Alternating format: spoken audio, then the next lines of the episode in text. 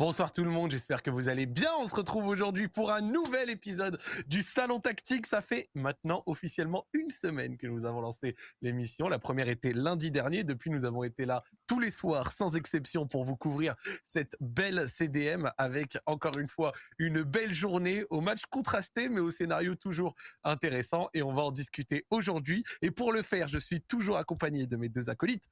Pour commencer, monsieur Dan Pérez, comment allez-vous, monsieur? Salut Zach, salut, ça va très bien. Je vois qu'il y a déjà les fidèles sur le, sur le chat. Et non, désolé pour la déception, pas de col roulé euh, ce soir.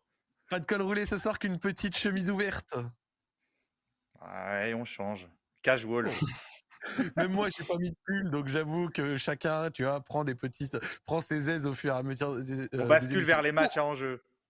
Oui, oui, oui, tout à fait. C'est la fin de la deuxième journée de Coupe du Monde et dès demain, les horaires des matchs changent. D'ailleurs, c'est important que vous le notiez. Maintenant, les matchs, c'est deux matchs à 16h, deux matchs à 20h, avec encore pas mal de matchs à enjeu à venir. Je me demande si c'est pas euh, la première CDM depuis un long moment qui a autant de matchs à enjeu lors de la troisième journée. Mais pour en discuter, nous allons également avoir Monsieur Raphaël Cosmidis. Comment allez-vous, monsieur? Ça va, Zach, ça va très très bien. J'ai compensé le fait que Dan nous expose comme ça quasiment un décolleté scandaleux pour moi euh, vraiment rester un peu plus sobre, tu vois, et rester calme parce que je sais qu'on a sur le chat quelques, quelques admirateurs, admiratrices et il faut quand même qu'on reste dans la limite de, la légalité. Donc je suis content. Euh, qu'on soit à peu près, euh, nous, rester, rester timide, tu vois. Dan, il va vraiment trop loin. C'est quelque chose de particulier. Mais il faut, il faut que, tu vois, c'est un travail d'équipe. Il faut qu'il y en ait qui compensent l'autre. Tu vois, quand il y en a un qui monte au pressing, il y en a l'autre, tu vois, l'autre compense derrière et tout. C'est plutôt. Ah, clairement, c'est lui, le plus créatif. Hein. Nous, on est les travailleurs de l'ombre, Zach, et lui, tu vois, c'est le numéro 10 de l'équipe. Hein. Nous, on récupère les ballons, on lui donne et il va. croire que je suis arrivé avec une chemise BHL, alors que pas du tout. J'ai juste un t-shirt sous une chemise. Vous vous inquiétez pas. Mais vous pouvez vous faire votre propre avis, bien sûr. J'avoue qu'on t'a fait passer pour BHL alors que pas du tout. Bon, on rigole bien, il n'y a pas de souci, mais on n'est pas là que pour rigoler. On est aussi là pour parler euh, football. Et vous l'avez vu sur la plage du jour, le programme.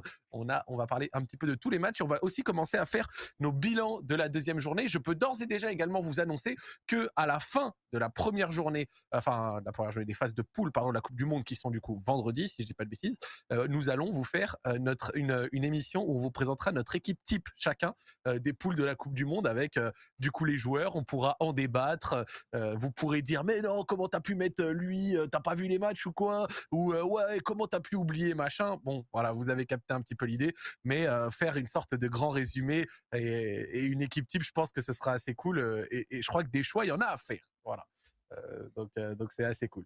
Voilà. Donc, on va également vous faire un bilan dans cette émission et passer match par match. Et nous allons commencer de manière chronologique avec le match qui s'est terminé il y a à peu près un peu plus d'une heure entre le Portugal et l'Uruguay. Un match, euh, c'était l'affiche un petit peu de cette euh, journée de Coupe du Monde, euh, affiche au sommet entre l'Uruguay et le Portugal, les deux équipes fortes de leur groupe, qui étaient sans doute favorites en tout cas pour se qualifier et qui a donné la victoire du Portugal face à un, une Uruguay qui a pas été très protagoniste dans le jeu, à minima, je dirais.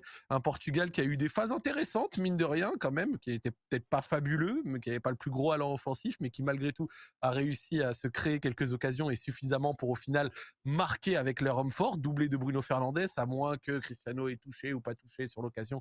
On en rediscutera. Qu'avez-vous pensé du match, Monsieur Dan? Je te laisse y aller.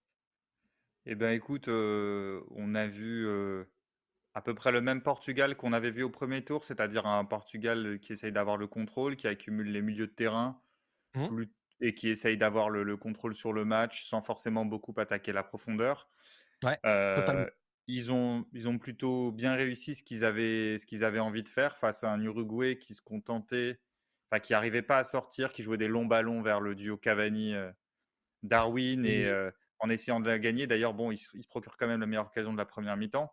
Mais, mais ce que j'ai retenu aussi, c'est, c'est que lorsque le Portugal, le moment où le Portugal a changé de formule et a sorti un milieu, comme le préconisaient beaucoup de, d'observateurs du Portugal, mais pas, pas nous tous ici, et pour rentrer Raphaël Leao, ça a été un match beaucoup plus ouvert.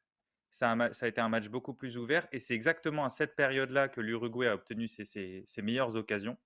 Et mmh. dès que le Portugal est revenu et donc a sorti, a ressorti un offensif pour, pour remettre Paligna, pour remettre Matheus Neves. Y a, elle a repris le, le, Portugal a repris le contrôle sur, sur le match et on a revu en fait le, la physionomie qu'on avait au début de match avec, avec cette équipe. Donc je crois que c'est le, pour moi, c'est l'enseignement le, à tirer, c'est que ce Portugal, il a une identité. On peut le regretter, c'est pas mais hyper flamboyant. Je reconnais, je reconnais, mais c'est son identité. Et quand vous voyez à la fois l'entrée de Léao dans son investissement, qui a été relatif, et dans, dans le la manière dont ça a changé le profil de l'équipe, je suis pas sûr qu'on le revoit, qu'on le voit titulaire sur le sur les gros, le gros match du huitième de finale. Es d'accord avec ça, Raphaël? Ouais, je, suis d'accord avec ce que dit Dan. Moi, j'étais plutôt client. De... Il m'a envoyé un subli là. je, signale, Dan, il m'a taclé sans me mentionner. non, j'étais plutôt client du fait de sortir un milieu de terrain. Non, je pensais même pas à toi parce que tu... parce qu'en fait, j'étais d'accord pour dire que que c'est vrai qu'on s'amuserait plus avec les hauts sur le terrain. Donc, même moi, je te rejoignais. Après, j'entends ce que tu dis, parce que là, ils sont sur une phase de poule où ils doivent être dominants par rapport à toutes les équipes. Maintenant, quand ils vont arriver sur des huitièmes, quarts de finale, où ils risquent de tomber sur des équipes qui prendront le ballon et qui, justement, chercheront à avoir le contrôle, c'est dans ce genre de contexte que, par contre, l'EAO peut être très intéressant, tu vois. Et là, ça va être un autre tournoi pour le Portugal, parce qu'ils ont vraiment dans leur poule, à la différence de l'Espagne ou l'Allemagne, où ils pouvaient se demander ce que ce qui allait se passer entre eux, il euh, n'y a aucune équipe qui peut les embêter sur la maîtrise, sur l'idée d'avoir le ballon, qui peut aller chercher. Tu vois, moi j'aurais aimé que le Ghana il est pressé haut, ils l'ont pas fait. Euh, L'Uruguay c'est une équipe qui reste assez prudente dans ce qu'elle a proposé. On verra ce que fait la Corée, qui a besoin de gagner. Peut-être que ça, ça donnera des enseignements au, Portugal, qui va aussi peut-être faire tourner. Mais, euh, mais par contre, je pense qu'une fois en huitième et en quart, s'ils sont justement dans un contexte où ils ont plus le contrôle, où ils n'arrivent plus à l'avoir avec leur milieu, bah là peut-être que l'EAO peut démarrer parce que justement tu vas attaquer dans des grands espaces et lui sera plus à même de sanctionner une équipe qui vient de chercher haut que, euh, que Joao Félix ou Bruno Fernandez s'ils sont Est-ce que tu le vois de, pas de faux ailier. Tu le vois pas? Est-ce que vous le voyez pas plutôt justement comme, euh, comme une sorte de, d'option sur le banc? Si le match change de, de, physionomie euh, en cours de route, quand le match ouvre, on avait parlé, rappelez-vous, euh, Raph, tu avais pas mal parlé aussi du, des remplaçants du Brésil qui, si le match s'ouvrait, étaient capables encore d'amener beaucoup de percussions, etc. Le Portugal a ça. La France aussi peut avoir ça? c'est les trois équipes d'ailleurs qui sont qualifiées. Est-ce que tu, vois pas quand même Enfin, en tout cas, moi, je, me dis que sur un, imaginons, il rencontre le, Brésil demain. Je, pense qu'il se garde Léao pour pour le, on va dire la 60e. Mais si, mais si t'encaisses le, bah, ce truc c'est que si t'encaisses le premier but, Léo a moins de sens que si tu marques le premier but, tu vois? Je suis d'accord, mais est-ce qu'il réfléchit comme ça, Santos? Je sais pas comment il réfléchit, faudra que si on peut l'avoir dans le Twitch. Pour moi, c'est une, option qui est valable, ce que tu dis. Mais en fait, euh, je les trouve vraiment trop, trop pauvres dans la profondeur et dans les mouvements quand ils sont sans un Léao. Quand en attaque, ils arrivent avec euh, Félix, CR7 et Bernardo Silva. Bon, euh, CR7 euh, un peu plus âgé, prendra pas la profondeur comme avant. Bernardo Silva, bon, c'est pas un joueur de profondeur. Félix non plus, même s'il peut le faire par moment. Donc du coup, en fait, ce que je veux te dire, c'est que cette obsession du contrôle et du fait d'avoir très peu d'événements, ça peut se comprendre, mais à la fois quand même ce manque de déséquilibre face à une défense solide, ça peut vraiment aller dans le dos de Diego Godin, ça aurait pu donner un truc quoi. Après, je pense que le fait malgré évidemment toutes ses qualités et sa carrière monstrueuse, ne peut plus garder le ballon en fait. Donc tu ne peux quasiment le toucher. allez, il peut faire quelques remises et sinon toucher dans la surface. Mais déjà, tu as un joueur qui, si tu te rajoutes un deuxième joueur qui est capable de perdre vite le ballon, mais parce que c'est son jeu, Léao, c'est-à-dire d'essayer de dribbler, de percuter, et c'est logique. Hein. Je veux dire, c'est la nature du, joueur. Ça fait mmh deux. Si tu te rajoutes Félix, qui parfois bascule entre joueurs de conservation et joueurs qui essayent un peu de dribbler, ça peut, ça peut être trop ces trois-là. Donc peut-être que l'espace il joue entre Félix et Léao, mais Félix il peut te donner un peu, alors non pas les deux, la même verticalité que Léao, mais il peut faire quelques courses et t'apporter aussi un peu d'association, un milieu supplémentaire. Alors que si tu mets les trois quand même, tu as le ballon qui va revenir vite vite. En tout cas, tu risques d'avoir le ballon qui va revenir vite. Et je ne suis pas sûr que le Portugal a intérêt. Moi, j'ai vu se faire transpercer plusieurs fois par l'Uruguay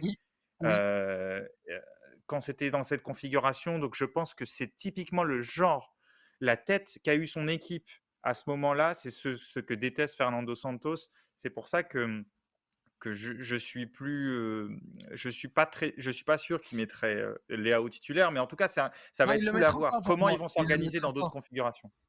Il le mettra pas, mais pour moi, le, Portugal a trop de, failles et de lacunes défensives également, tu vois, pour euh, se permettre d'être. Après, paradoxalement, avoir beaucoup de contrôle, ça peut t'aider défensivement, mais je sais pas si sur le, long terme, c'est l'option à prendre. Parce que, par exemple, moi, je sais pas pour vous, mais j'aime pas du tout le mondial de Ruben Diaz, que je trouve euh, extrêmement, pour l'instant, sur ces deux premiers matchs, euh, extrêmement peu fiable. Euh, c'est lui qui prend un, c'est lui qui prend un ballon dans le dos à un moment sur justement un moment où l'Uruguay euh, transperce le milieu de terrain avec Valverde et c'est Valverde qui lance euh, Dera Saeta dans le dos de, de Ruben Dias. Exact. Exact. C'est lui qui prend le, crochet de Bentancourt aussi. Et je dirais même que le... une passe magnifique. Hein. C'est ça, et je dirais même que le côté droit du Portugal avec Cancelo, euh, moi Cancelo j'adore ce mec, mais là c'est pour moi c'est il perd sa place. Enfin pour moi Diogo Dalot euh, doit lui passer devant parce que ses performances et sa mauvaise fiabilité défensive et coûtent trop au Portugal par rapport au fait qu'il ne te rapporte même pas ce que offensivement il, rapporte à City. Voilà. Mais non, c'est vrai, je me demande si c'est pas pour ça qu'il met Bruno à droite. Je me demande si c'est pas pour ça qu'il met Bruno à droite et Joao à gauche. Enfin, je sais pas, mais, mais c'est vrai qu'il y a la question de Cancelo et l'Uruguay a trop, beaucoup trop peu utilisé cette, cette, cette zone-là. C'était alors que c'est quand tu vois quand tu vois le 11, c'est un peu le c'est un peu tu dis le point faible. En tout cas, tu sais qu'il est il peut être fragile défensivement. Cancelo, c'est un joueur que j'adore, mais encore plus quand il joue à droite, il peut être fragile défensivement. Et l'Uruguay a quasiment jamais utilisé cette zone. Même pas envoyé ces deux attaquants là-bas. Léao démarrera pas le huitième, parce que le huitième, tu joueras euh, Serbie, Suisse ou Cameroun. Donc euh, je pense qu'en effet, comme le disait Dan, ils resteront sur l'option de contrôle. Et s'il est titulaire, ce sera en quart de finale euh, avec. on verra qui ce sera à ce moment-là si le Portugal va jusque-là. Mais ce sera pas avant l'écart vu les, les, oppositions prévues.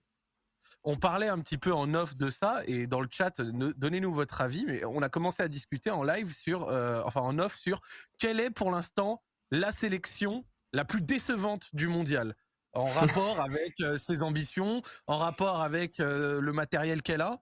Et pour moi, euh, j'avais parlé de la Belgique, mais qui réussit quand même, au moins en termes de résultats, à sortir une victoire pas très méritée, mais une victoire quand même face au Canada, et qui réussit à, avoir trois points. Mais, mais, pour moi, même s'ils peuvent encore se qualifier, l'Uruguay, tu fais le rapport entre qualité sur le terrain et dans l'effectif et rendu, que ce soit contre le nul contre la Corée, enfin entre le nul contre la Corée et ce soir contre les Portugal, mais c'est d'une pauvreté absolument sans nom. Euh, ils ne créent pas grand-chose. Pourtant, leur milieu, par moment, est pas totalement nul. Hein. Bentancourt était en forme ce soir et a deux doigts de marquer un top but avec euh, sa chérie de crochet là et son, son rush qui m'a fait un petit peu kiffer quand même, je dois le reconnaître. Mais euh, sorti de ça, ça a été beaucoup de grands ballons pour Nunez, pour Cavani.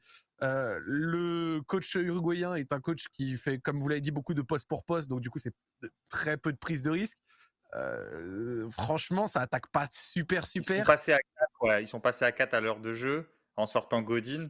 Enfin après le but, je veux dire, ils avaient aussi fait un changement de système au premier match. Mmh. Mais je sais que Raphaël a été curieux justement de voir comment ils allaient utiliser Valverde avant le premier match. Est-ce qu'il y aurait des ajustements au deuxième match? Bon, j'imagine, Raph, que non, mais il, fait. Enfin, sur la, sur la, moi, j'ai vu que la deuxième période. Donc, euh, je l'ai vu quand les espaces se sont ouverts un peu. Et il a été à, à l'origine pardon, de pas mal des meilleures actions uruguayennes. Après, je vois des gens sur le chat qui disent qu'il y a la Belgique, l'Allemagne, euh, le Cameroun. Mais alors, la Belgique, on n'attendait pas grand-chose d'eux. Enfin, ça sentait quand même le Russie avant le début de la compète. Euh, le Cameroun, je, personnellement, j'en attendais rien. Ils ont fait une canne très très moyenne dans le jeu. Euh, et l'Allemagne, ils ont quand même fait un match intéressant contre l'Espagne, donc on verra. C'est peut-être un, être un Camerounais. Euh, là, le, il doit être euh, 10 là, ça doit être un Camerounais déçu de ne pas avoir de victoire. Ou, ou, un, ou un, Algérien, euh, un, Algérien. vengeur, tu vois. Non, non, mais, mais oui, moi, moi la, grosse, la grosse déception, je rejoins Zach, c'est sur le au-delà du style de jeu, parce que bon, on savait que l'Uruguay n'allait pas se transformer en la Masia en, en, un an c'est vrai que le rôle euh, dévolu à Bentancourt et Valverde, qui sont des joueurs de, de, ballon et des joueurs dominants, tu peux te dire quand même que tu, je sais pas, que tu passes pas assez par eux, tu vois, que tu passes pas assez par tes meilleurs joueurs. On avait parlé de De Bruyne hier soir en disant que c'était dommage de le voir toucher si peu de ballons dans un match où la Belgique a besoin justement d'un créateur. Bah là, c'est un peu pareil sur les deux premiers matchs. Alors, ils font des choses, hein, mais est-ce qu'ils sont assez euh, utilisés par l'Uruguay? Est-ce qu'on prend assez de risques dans l'utilisation du ballon côté uruguayen pour les utiliser? Je sais pas. Quand tu vois ce qu'a été capable de faire Bentancourt, euh, je doute un peu. Est-ce que vous pensez pas, enfin, question que je me pose, je sais pas, Raph, Zach, ce que vous en pensez, mais mmh. est-ce que vu que tu n'arrives pas à le toucher à l'intérieur parce que tu n'as pas trop l'habitude de jouer comme ça, vu, vu, vu les, joueurs, les neufs que tu as, c'est-à-dire bon de la tête, euh, capable de gratter euh, dans, dans, la surface, d'être accrocheur, etc., est-ce que, est que, moi, ça m'a étonné de ne pas voir à un moment dans un des deux matchs Valverde plutôt excentré sur le côté droit même si c'est un excellent relayeur, mais plutôt excentré sur le côté droit pour percuter et réussir, parce qu'on sait qu'il saurait le faire, réussir à centrer pour T9, parce que T9 c'est Darwin, T9 c'est Cavani, Suarez, mais même Maxi Gomez, c'est des mecs qui ont besoin de centre. Après, côté droit, tu as un des seuls joueurs performants de l'Uruguay qui est Pellistri, qui je trouve fait des, bonnes choses sur les deux matchs, tu vois, et qu'on a encore vu là faire des différences. C'est peut-être pour ça. Ouais, il a fait une très bonne euh, entrée, mais il est pas, il démarre pas, tu vois. Après, c'est vrai que Valverde, c'est un bon relayeur, mais moi, Valverde, je l'aime beaucoup quand il est dans ce rôle un peu de cheval, euh, façon de parler. Mais, non, mais c'est ça. Hein. Jument, à valeur d'espace sur le côté, euh, où il a commencé d'ailleurs à perf l'année dernière au Real, quand, il, quand, quand match avec contre Paris, il met Asensio et qu'après il arrête ses conneries et qu'il faut Valverde sur le côté et que Valverde t'apporte une tonne d'efforts euh, il t'apporte énormément de courses, énormément d'aplomb, et en plus en étant propre techniquement, tu vois, c'est pas non plus euh, un mec euh, qui est niveau zéro technique. Vraiment, pour moi, je suis d'accord que ce serait une utilisation qui serait cohérente vu la qualité des neufs que tu as, des neufs qui en plus pour la plupart sont bons de la tête, sont bons à la réception des centres, et puis sont juste bons dans la surface au global, parce que bon, quand ton seul plan de jeu c'est de défendre comme des chiffonniers, de leur envoyer des grands ballons qui doivent négocier à 2 contre 4 en ayant des fois toutes leurs défauts. Hein. C'est chaud. Ils hein. ont essayé d'aller chercher en première mi-temps. Ils avaient même tu vois, ils, sortaient, ils sortaient assez haut, sauf que le Portugal s'en est plutôt bien sorti. À part un ou deux coups, il y a quand même cette liberté accordée à Bernardo Silva qui est intéressante. Alors, il fait pas tout bien sur les deux matchs, j'ai trouvé. C'est pas le meilleur Bernardo Silva, mais dans ce qu'il produit, dans, dans toutes les zones où il apparaît, il t'apporte beaucoup, notamment pour sortir le ballon. Euh, parfois, il reste haut s'il n'y a pas besoin. S'il y, a, s'il y, a un besoin, il, vient il peut même décrocher très très bas, genre comme, quasiment comme un latéral, euh, ou venir prendre le ballon dans les pieds de ses centraux. Donc, ils ont malgré tout essayé, mais c'est vrai que c'était, c'était assez faible. On nous dit euh, Serbie et Danemark. C'est vrai que Danemark, je ne sais pas ce que vous en pensez. en fait, on, a un peu dit... sur les déceptions, mais. J'ai pas parlé de l'Argentine, mais c'est vrai qu'il y a l'Argentine aussi, quand même l'Argentine qui, qui, se présentait comme un, un des deux trois favoris et qui est loin de ça pour l'instant, je trouve. Certes, c'est vrai, mais pour moi, vraiment, euh, je trouve l'Uruguay encore pire. Pour l'instant, pour moi, c'est ma déception du mondial, l'Uruguay. Bah, zéro but marqué. Hein. Y a pas de... Après, ils ont eu des occasions ce soir, mais, euh, mais ils n'ont pas d'énormes. Enfin, ils ont pas énormément de grosses occasions, tu vois. Ils ont celle de Bendancourt, qui est une grosse occasion. Et les, et les trois, euh, au moment de, où, on, parlait là, c'est-à-dire euh, le poteau de Maxi Gomez, la frappe de mmh. Suarez sur le petit filet et le petit piqué raté de DRS Keita qui se situe exactement dans la, le moment où le Portugal joue avec un milieu en moins et, et mmh. ces trois euh, devant. Voilà. Oh, Santos, milieu en moins plus occasion. enfin, milieu en moins égale occasion uruguayenne. Vraiment, dans sa tête, il a dû se dire Allez, allez, allez, c'est bon. Ah bah, ah bah, je peux vous dire que ce quart d'heure, il l'oubliera pas. Ah, c'est sûr, c'est sûr. Bon, en tout cas, voilà pour ce match. Euh, quand même, victoire sympathique du Portugal. Et j'aime bien le résumé que tu en as fait en disant c'est peut-être pas euh, le style qui nous plaît ou le style de ouf, mais ils ont un style. Où est-ce que ça émènera Je sais pas, mais euh, c'est leur propre style et on verra dans, la suite du tournoi, du pardon, ce que ça donnera. On passe au match d'après.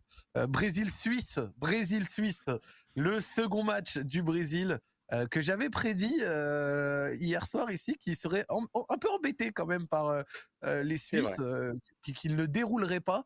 Et je trouve que ça a été un peu le cas, notamment par une Suisse qui a été un vrai coffre-fort, mais que j'ai pas trouvé non plus béton, enfin béton bête et méchant. Euh, je dirais, j'ai trouvé que ça défendait bien, euh, notamment dans l'axe, et que ça a posé problème au Brésil, euh, notamment les centres brésiliens Marquinhos qui a essayé, à mon sens, il n'a pas assez fixé, mais qui a essayé à des moments, mais qui avait du mal à trouver des relais intérieurs, ce qui a souvent trouvé, enfin fait que il passait par les côtés pour après derrière avoir des ailiers dans des dispositions en deux contre un constant. Mais au final, ils ont réussi à quand même faire un but sympa avec une belle action et la frappe de Casemiro avant, avant de, de, poursuivre par la suite. au final, un match où j'ai trouvé un Brésil qui était quand même peut-être peu créatif, qui a du mal à accélérer sur certaines phases offensives, mais qui à côté n'a pas eu de difficultés défensives et avec un Eder Militao surprenamment bon en latéral droit. Euh, et, la Suisse qui s'est fait au final très très peu d'occasions. Vous en avez pensé quoi vous? Vas-y. Euh, j'ai ouais, tu t'as parlé des occasions concédées. Ils concèdent aucune grosse occasion. La Suisse a 6 tirs. Ils finissent à 0,3 xg la Suisse. Euh, et pourtant, tu l'as dit, ils n'ont pas totalement bétonné. Il y a eu des phases de jeu, ils ont réussi à sortir court, ils ont réussi à combiner, à jouer entre les lignes. Il y a une top sortie de balle juste avant la mi-temps, là où ils vont jusqu'à la surface brésilienne pour avoir un tir. Euh, tu sens quand même des intentions chez les Suisses. Mbolo a bien embêté les centraux brésiliens, même s'il fait pas un gros match, mais il y a eu beaucoup de fautes sur lui. Euh, il y a plusieurs fois où les Thiago Silva, Marquinhos sont, sont allés un peu, un peu le tamponner. Pareil pour Casemiro qui a fait une grosse faute sur lui, qui a fait une Casemiro en fait, qui a fait une grosse faute et qui regarde l'arbitre genre mais qu'est-ce qui s'est passé? J'ai taclé ces deux jambes en même temps, donc il n'y a pas faute. Et qui prend pas jaune, hein, Ouais, ouais, non, mais bah, après on reparlera de lui, parce qu'il a fait d'autres choses, mais. Euh. Non, non, mais j'ai plutôt bien aimé ce qu'a fait la Suisse. Après, je suis vraiment, ce que tu as dit, c'est très juste sur le côté. Euh, le Brésil a du mal à accélérer. Le Brésil a beaucoup de mal à changer de rythme. Euh, ils sont assez sûrs dans leur circulation de balles, ils perdent peu de ballons dangereux. Il y, y, a vraiment peu de contre-attaques pour l'adversaire. Ça avait déjà été le cas pour la Serbie au premier match. On avait dit que le contre-pressing brésilien avait été bon. Mais par contre, ils ont beaucoup de mal à changer de rythme. Et une des seules choses qu'ils ont bien fait aussi offensivement et qui est une piste sans Neymar, c'est euh, l'ailier qui rentre à l'intérieur et qui cherche à l'opposer.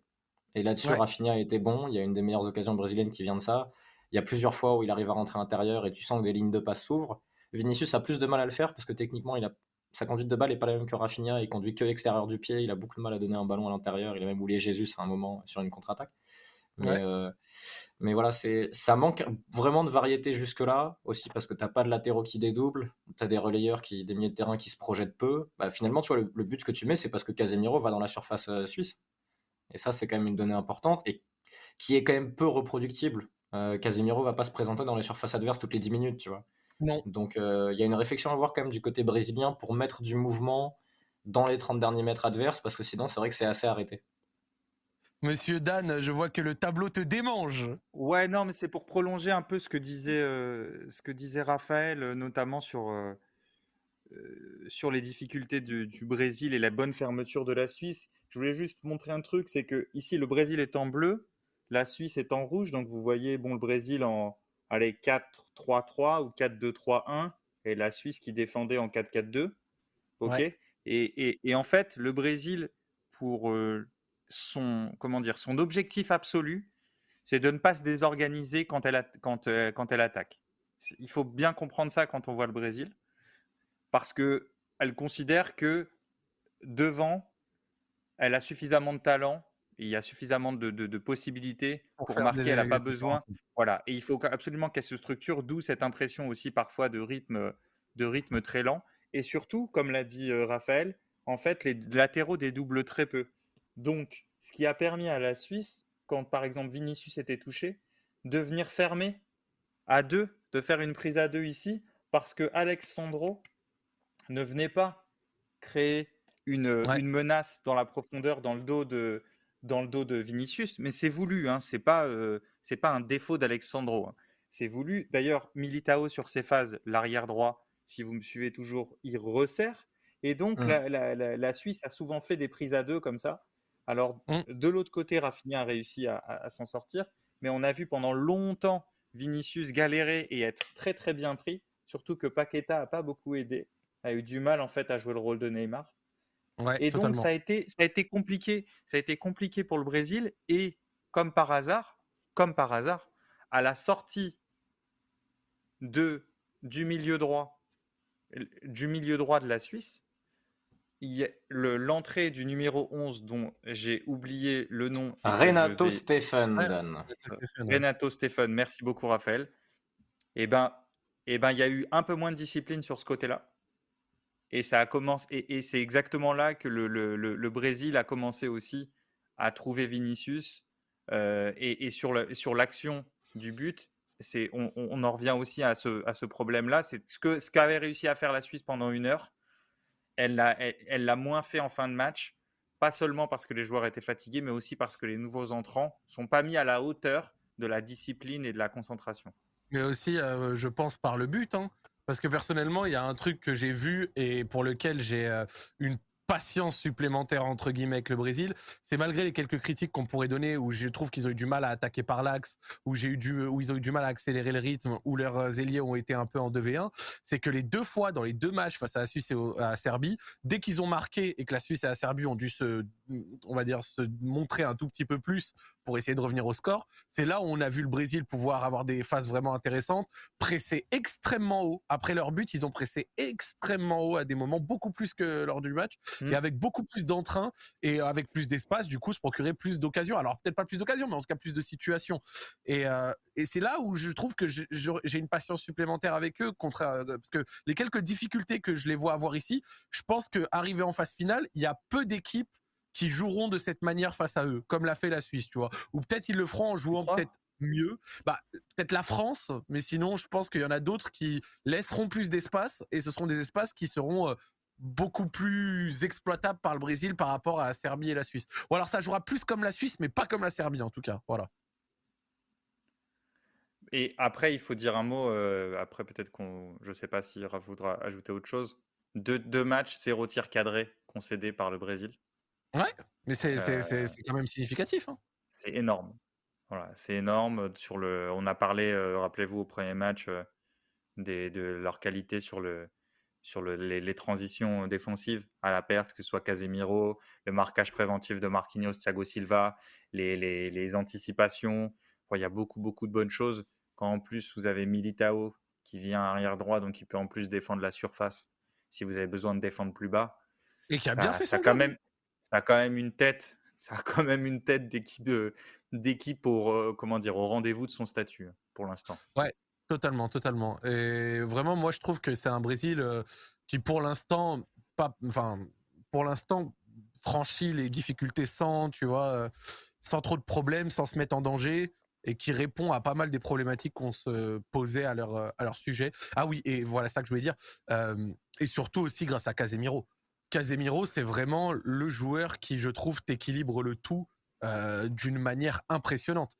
Euh, déjà à Manchester United et au Real, j'ai déjà eu cette impression, mais plusieurs fois. Mais là, au Brésil, je trouve que c'est vraiment voyant, euh, enfin très très voyant. Casemiro, c'est vraiment le joueur d'équilibre par excellence dès que tu dois composer avec autant d'offensifs et autant de statuts à gérer. C'est-à-dire que le Brésil, pour moi, n'aurait pas, aurait plus de difficultés s'ils n'avaient pas un Casemiro dans dans leur, euh, dans leur effectif. Vous en pensez quoi de ça?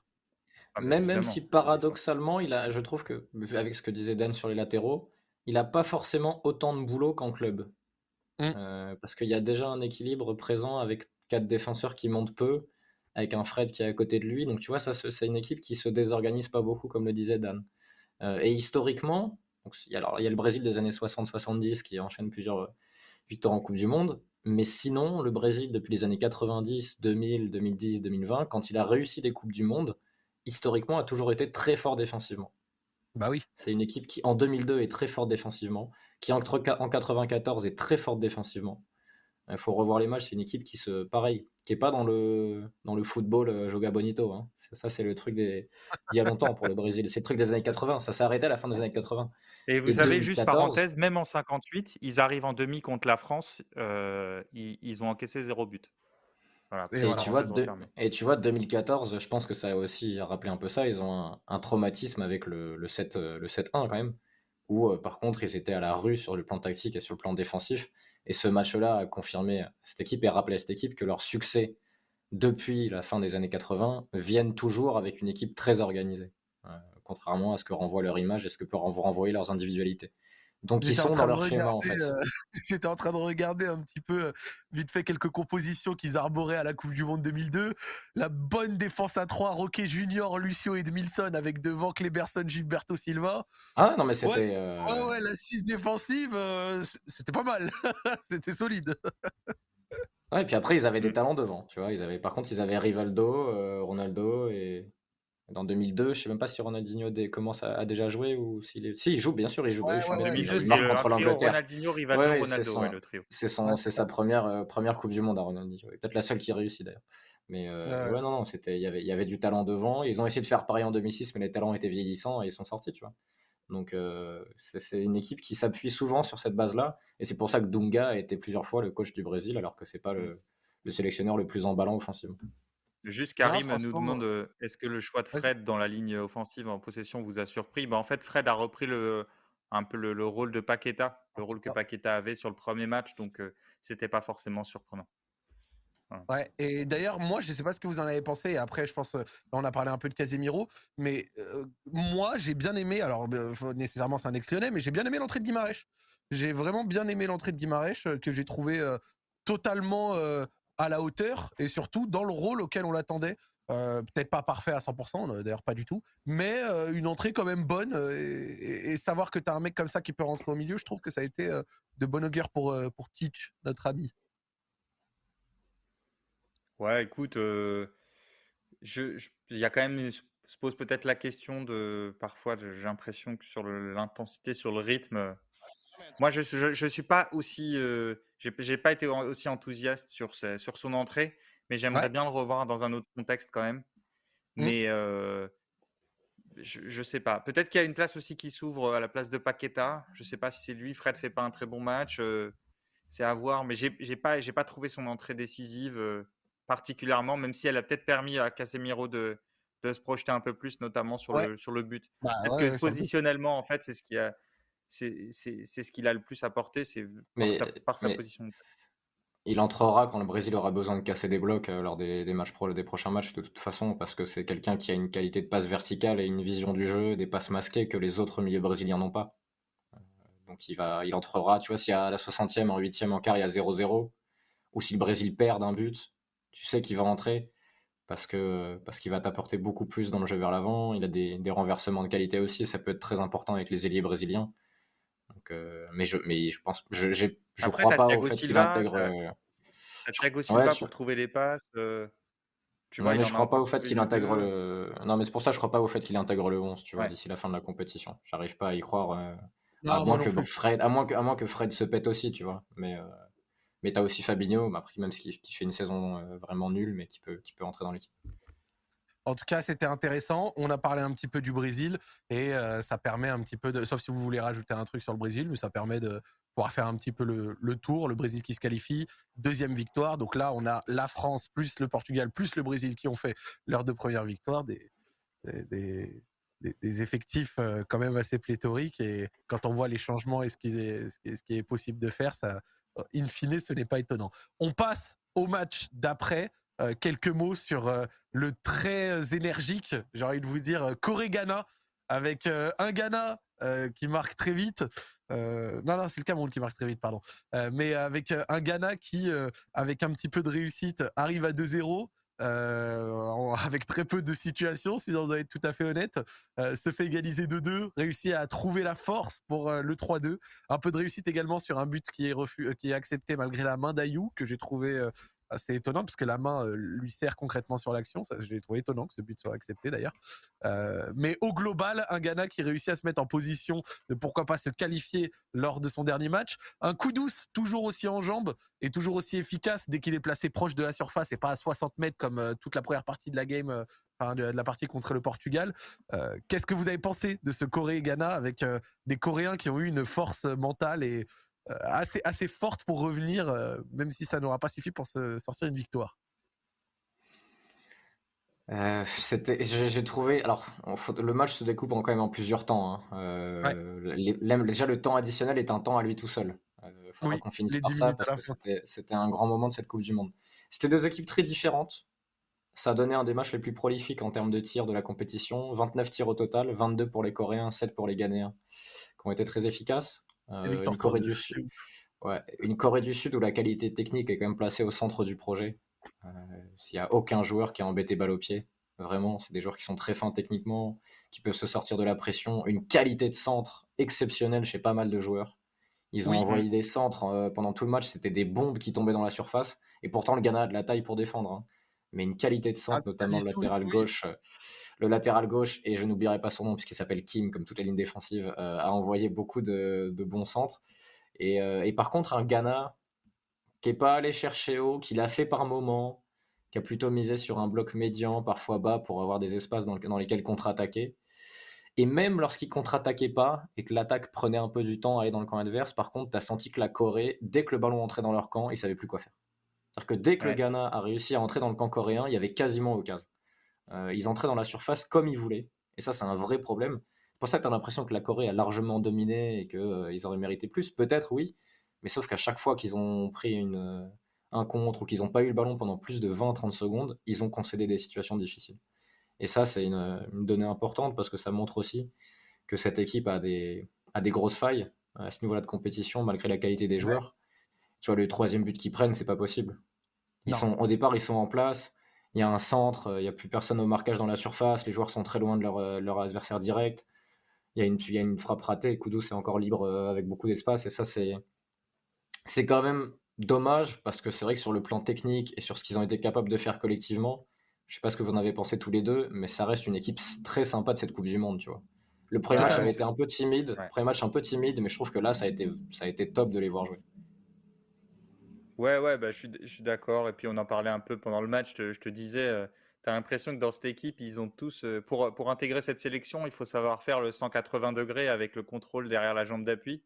Et ils ont tous un peu ces moves où ils sont assez bas sur leurs appuis, ils peuvent les, prises de balles sont intéressantes.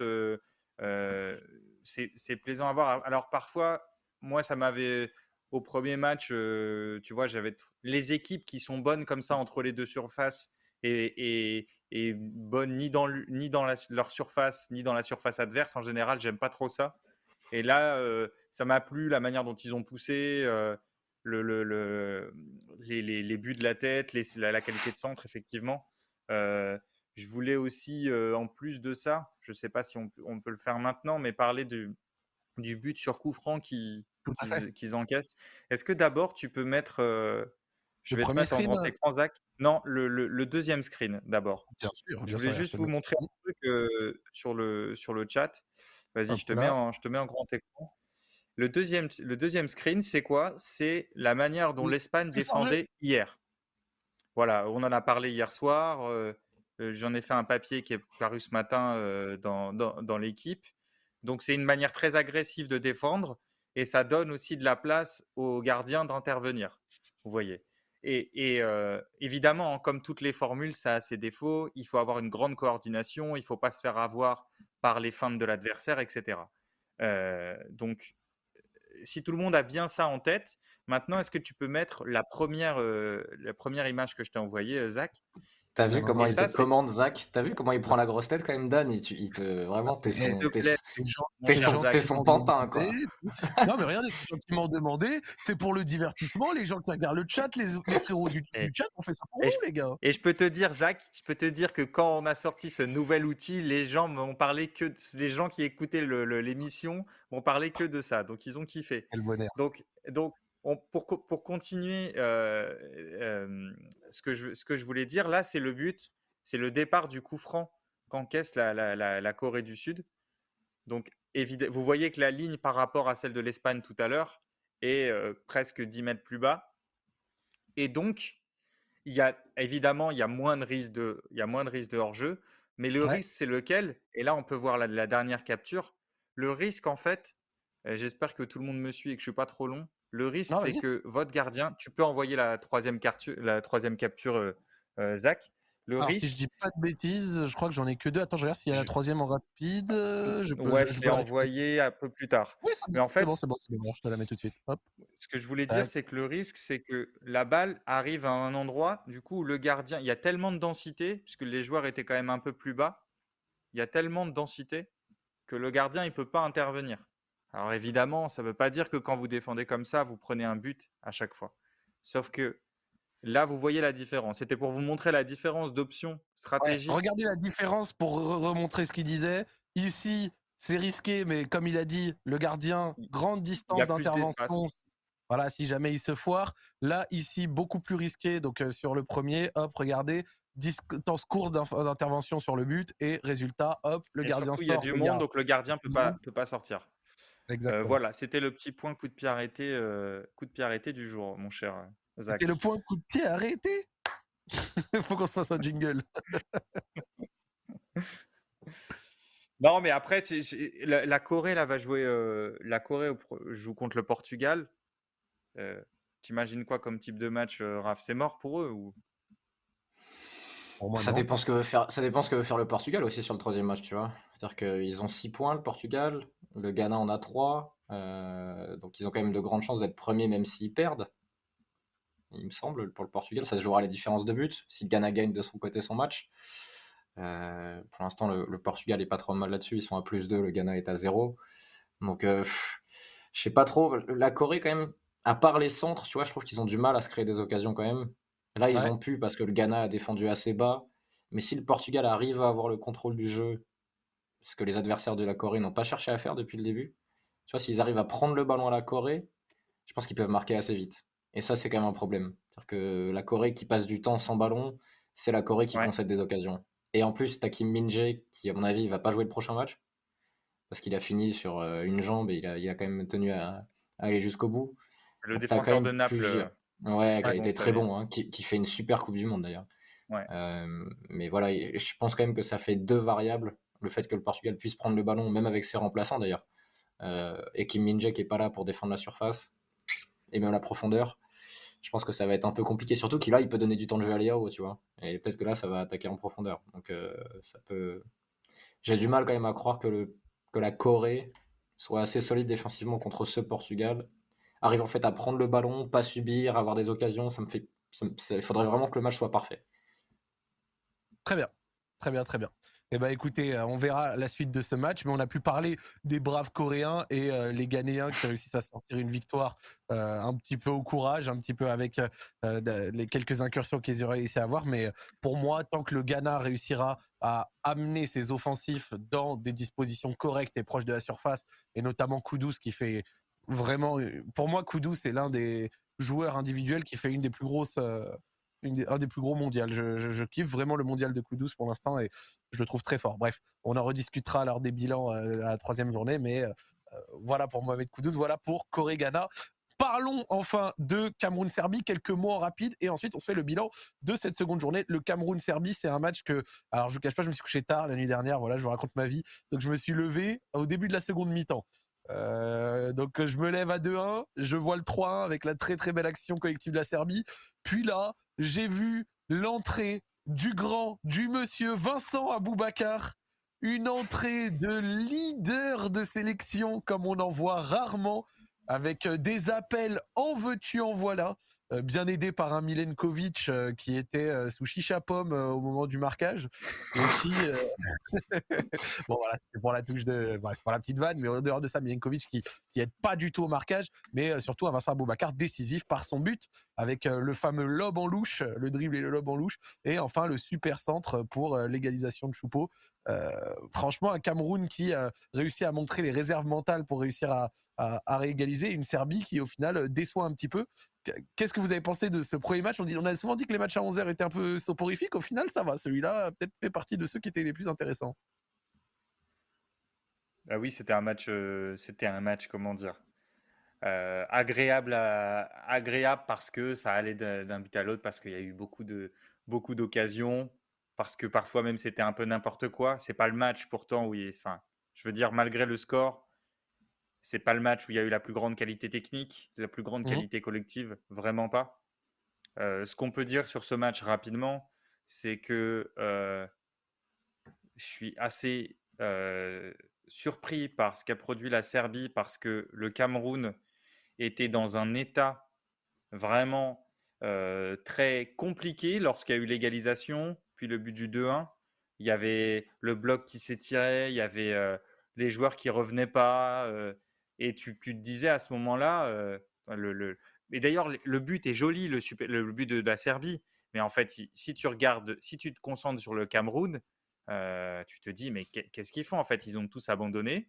Enfin, en tout cas, une bonne partie d'entre eux. Ça revenait pas, ça marchait. Et, et, et ce qui est fou, c'est que tu te dis à ce moment-là, hein, en fait, si la Serbie appuie, appuie, un peu plus, ça peut faire 4, 5, 1. Le Cameroun peut vraiment exploser parce que comment dire ça ressemblait, il y avait plus il y avait plus personne de, devant la défense. sur les deuxièmes ballons, ça courait, ça courait moins. Et, sauf que le bloc est toujours ouvert. Il y a Aboubakar qui rentre, il y a un long ballon qui lui est envoyé. Milenkovic le, le, Milenkovic le, le, couvre et il y a 3-2. Et même le but du 3-3, c'est un truc un peu comme ça aussi où le, en fait le Cameroun est hyper ouvert et tu te dis c'est un miracle. Et d'un autre côté, bon bah euh, tu dis tant pis pour les Serbes parce que tu as envie de dire les gars, vous auriez pu en mettre vraiment beaucoup plus vu l'état dans lequel avait l'air d'être l'équipe du Cameroun. On rappelle que Onana a été écarté et parti.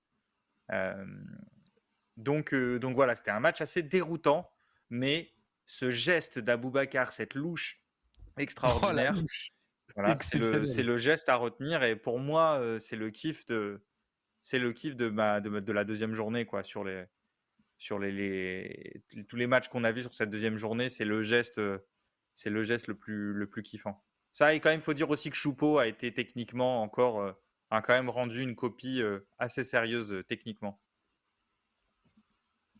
Raphaël, t'as pensé quoi? J'ai pas vu le match. T'as pas pu voir Non, j'ai pas vu ce match-là. Non, non, je bossais à ce moment-là, je préparais ma séance pour les petits du Restart. Donc j'ai pas été assez attentif. J'ai vu le résumé.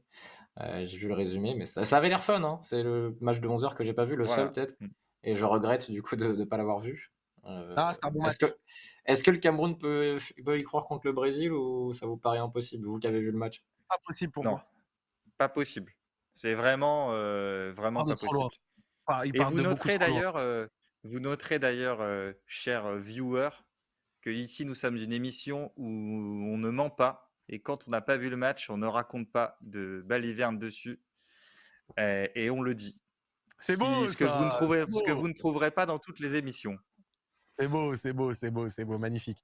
Eh ben écoutez, euh, les amis, on aura fini un petit peu pour les matchs du jour. On se garde un petit quart d'heure, voilà, un petit quart d'heure, un petit 20 minutes pour se faire un bilan de cette seconde journée avec les kiffs, déceptions, actions marquantes. Alors, vu que j'ai pas fait mes devoirs et que je l'ai pas préparé, je vais vous laisser sortir les vôtres. Je vais réfléchir rapidement aux miennes et je reviens vers vous.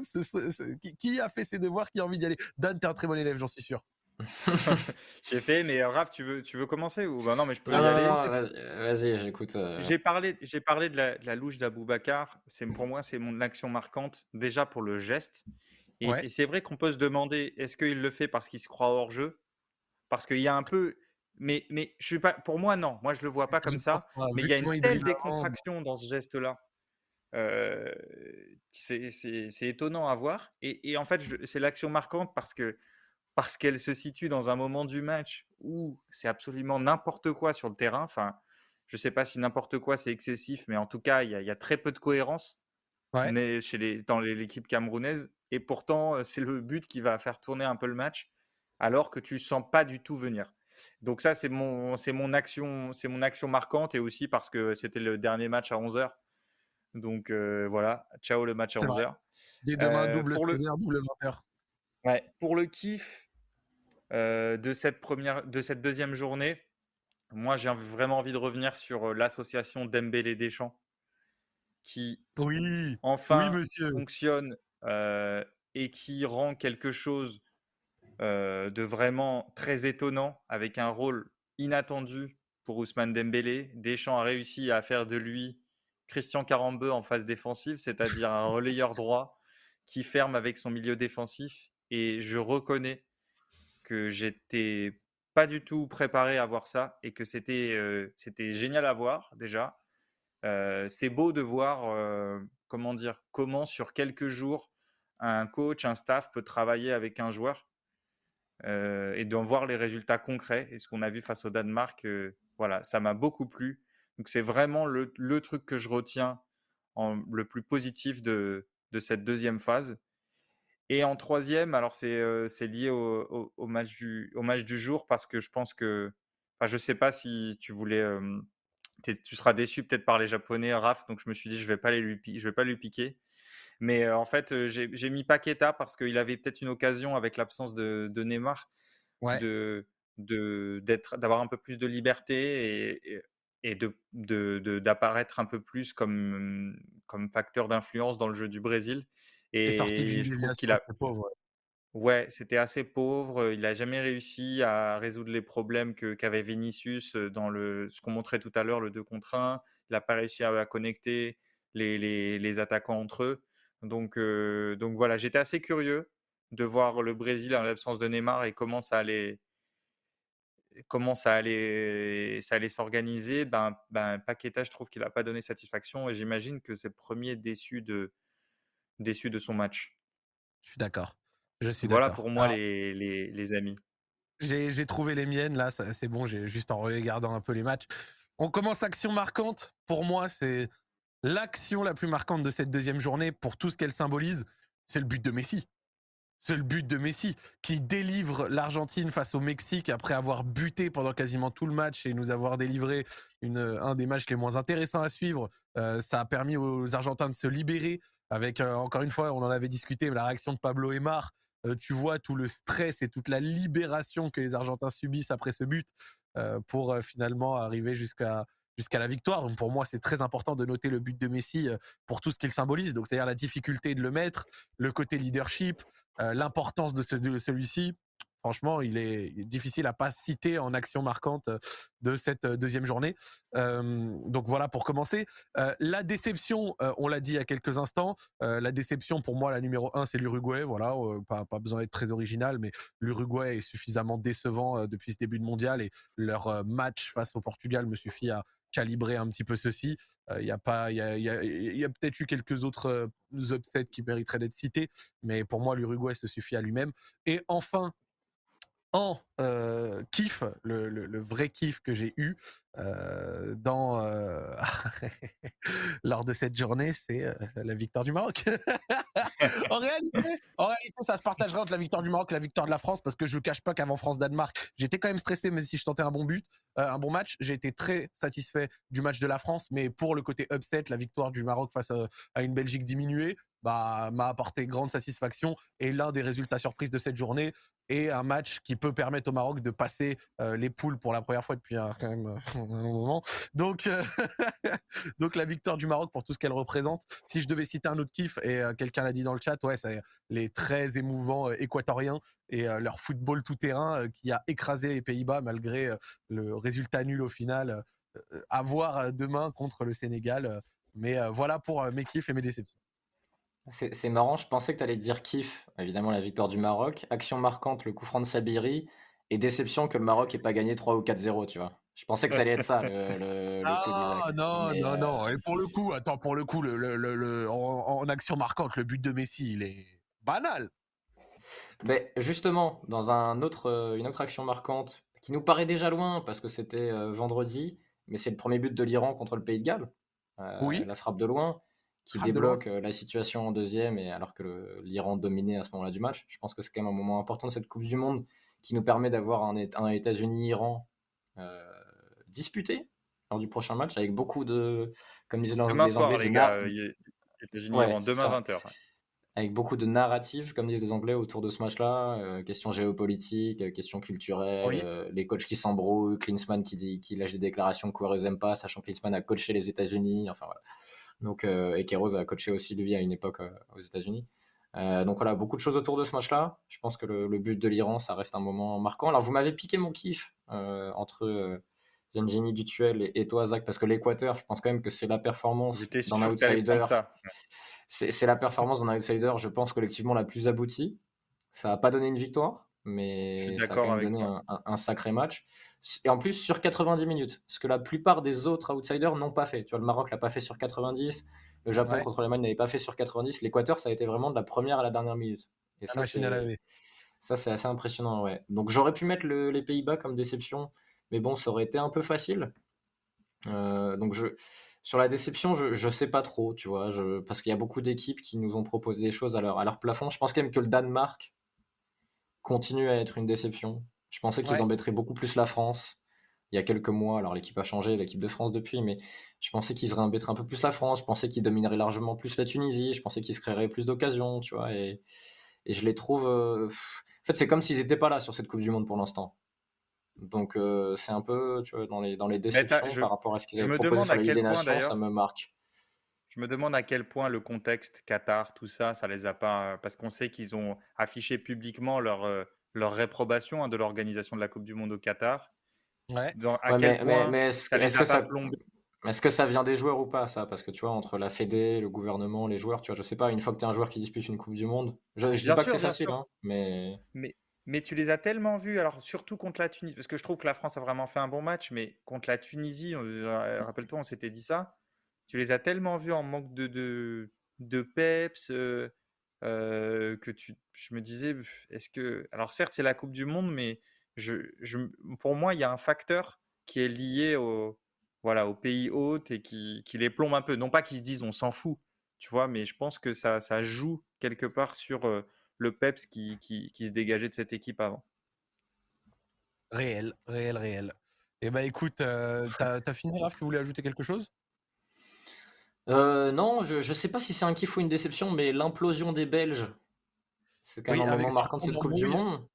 Parce que c'est quand, même la, quand même la première fois que les Belges sont un peu embarrassés par leur honnêteté sur les interviews. Les Belges ont toujours été très honnêtes sur les interviews, ils font très peu de langue de bois. Il faut se rappeler de Thomas Meunier à l'époque au PSG qui disait des trucs en interview euh, très étonnants. Eden Hazard qui disait j'aime pas m'entraîner, Kevin De Bruyne qui est très honnête, Vertonghen aussi. Et là, c'est la première fois qu'ils n'arrivent pas à gérer ça. Donc c'est quand même un... C'est pas un kiff, hein. je, je, je souhaite rien de mal aux Belges. C'est pas une déception non plus parce qu'on le sentait arriver. Mais je pense que ça reste un moment marquant. Je sais pas si pour eux c'est l'équivalent d'un Nice 2010, tu vois. Je sais pas comment c'est vécu là-bas en Belgique. Faudrait, bah, faudrait là, il y a les premières infos qui sortent et apparemment beaucoup de joueurs ne se parlent pas. Il y a, il y a eu une bagarre euh, de Bruyne euh, vers Tongen. Ah ouais, ouais, apparemment, ouais, bah, écoute. Non, mais c'est par Lukaku. et, puis, et puis, contrairement aux Allemands, il y a une époque où les Allemands, alors pas cette génération, mais des, générations précédentes, où ils, trouvaient des, ressorts de motivation dans le dans l'espèce d'invectif qu'il y avait en interne. Euh, les mecs euh, s'aimaient pas trop, etc. Mais ils arrivaient, ça, les, créait de l'émulation et de la motivation. Et je suis pas sûr que les Belges soient partis sur, euh, sur cette voie-là. Non, j'avais pas trop l'impression non plus. Mais en tout cas, on leur souhaite de revenir parce qu'ils peuvent encore se qualifier malgré leur défaite. Et euh, ça nous a permis euh, de conclure tranquillement cette petite séquence sur cette deuxième journée. On termine gentiment sur les matchs de demain. Double match à 16h, double match à 20h. Il y a donc un match qu'on a beaucoup teasé ici. Le match de l'Iran, le match pour la qualification, le match Iran-États-Unis. Le match pour le verrou d'or. Le match pour le verrou d'or. Le 6-4-0 tombe demain. Le 6-4-0, ça va être un truc comme ça. Voilà, le match pour euh, le bon, euh, la qualification face aux États-Unis, le grand Carlos Queiroz, le temps additionnel. Tu avais parié, je crois, c'était toi, Dan, sur 20 minutes de temps additionnel. Ouais, mais, mais il faut dire qu'il y a eu un petit, une petite inflexion. Je ne sais pas si vous avez remarqué des arbitres, on a un peu moins de temps additionnel qu'au début, de début de la Coupe du Monde. On a, quand même eu 10 sur la deuxième période de Corrigana. Ouais, c'est vrai. Donc, c'est un peu l'exception de la deuxième journée parce qu'en première, il y avait vraiment, sur la première journée, il y en avait beaucoup plus. Mais je pense qu'on peut avoir, je peux passer mon pari à plus de 20 minutes de, temps additionnel. Moi, ma, question, c'est, ma question, c'est après, à quelle minute, pour la première fois, le gardien d'Iran se blesse? Ça, c'est ma première question. Est-ce que c'est après ou avant? Est-ce que c'est après ou avant la 35e minute? Voilà, je ne sais pas ce que vous en pensez, mais euh, c'est tard la 35e minute, c'est bah, tard. c'est pour ça, c'est tard, mais ça reste tôt quand même. Tu vois, il te reste, il reste quand même 55 minutes derrière, donc. Euh, non, non, mais ça va être, ça va être fou. Ça va être fou. Ça va être, je pense, terrible par moment. Zach va être en dépression par rapport à ce qu'il a ressenti plusieurs fois lors de cette Coupe du Monde. Non, moi je te dis, demain, le match, je le prends vraiment avec beaucoup de philosophie et beaucoup de détachement. Demain, je te jure qu'à 20h, quand je vais mettre Iran-États-Unis, c'est pas pour le football. C'est pour les à côté. Tu sais, des fois, il y a des choses que tu apprécies pour des à côté. Bah, ça, ça, ce sera des à côté. C'est pour élire le verrou d'or. Tu seras un juré du verrou d'or, Zach de cette Coupe du Monde et tu es là pour évaluer la prestation de l'Iran favori à cette compétition. Eh ben écoute, je le ferai. Et après, derrière, il y a quand même le match à 16h euh, assez important. J'avoue que je ferai un passe facile sur le Pays-Bas-Qatar. Mais Équateur-Sénégal, est-ce que le rouleau compresseur équatorien va encore réussir à, personnellement, je pense que le milieu sénégalais va avoir beaucoup de mal face à l'Équateur. Euh, je, le vois, je les vois bien être vite débordés. Mais en tout cas, est-ce que les Sénégalais vont réussir à aller jusqu'au bout de leur histoire et se qualifier en huitième sans Sadio Mané, ou est-ce que les Équatoriens vont continuer euh, avec toute la force qu'on leur a vue jusque-là? Euh, C'est une finale. D'ailleurs, au-delà de ça, ce match, je l'attends beaucoup. Je pense pas que les Sénégalais réussiront à le faire, même si je suis de tout cœur avec eux. Je voulais juste terminer en disant un truc, en vous faisant le résumé des matchs qui sont des finales de poule lors de cette troisième journée. Alors, je reprends un tweet que j'ai retweeté. Hein, peut-être qu'il y en a certains qui sont pas bons, mais c'est des matchs dont le vainqueur est qualifié. C'est pur et simple. C'est comme des finales. Équateur-Sénégal, Croatie-Belgique, Ghana-Uruguay, Serbie-Suisse, Iran-USA, Pologne-Argentine, Arabie Saoudite-Mexique, Japon-Espagne. Ah, ça va être fun le vainqueur de chacun de ces matchs est qualifié. Je pense qu'on pourrait même euh, citer Allemagne-Costa Rica, que je crois que je n'ai pas que je n'ai pas euh, cité. Mais en tout cas, voilà, euh, beaucoup de matchs Australie-Danemark. Bref, quasi tous les matchs ont encore de l'impact. Quasi tous les matchs ont encore un enjeu. Et ce sera une troisième journée qui, je pense, va nous livrer une dramaturgie certaine et très plaisante. Voilà, voilà. Et eh ben, écoutez, les désolé, on vous on vous fait pas de, de, sur le chat parce que ça demande beaucoup. On vous fait pas de pronostics. Il y a tellement de gens qui s'en chargent. On n'a pas, pas besoin. On essaye de, d'anticiper un peu les, les configurations de match. Euh, mais bon, pour les pronostics, voilà, on vous a fait vos nos pronos sur le gardien de l'Iran, sur le temps additionnel. euh, voilà, on enfin, moi, en tout cas, je préfère rester, je préfère rester là-dessus. Ça me, ça me va très bien. Eh ben, écoutez, les amis, ça nous permet de conclure gentiment. On sera à nouveau présent demain et toute la semaine à venir pour encore une fois débriefer les journées de Coupe du Monde. Le salon tactique, c'est terminé pour aujourd'hui. On se retrouve demain 23h encore une fois pour une nouvelle émission. Si vous ratez une émission, elles sont disponibles en replay sur la chaîne YouTube L'équipe ainsi qu'en podcast. Donc vous tapez salon tactique et vous pourrez nous écouter. Voilà, si un soir vous n'êtes pas là pour X ou Y raison, vous pouvez toujours vous rattraper. On vous souhaite une bonne fin de soirée et on vous dit à demain. Ciao les amis. Ciao ciao. À demain.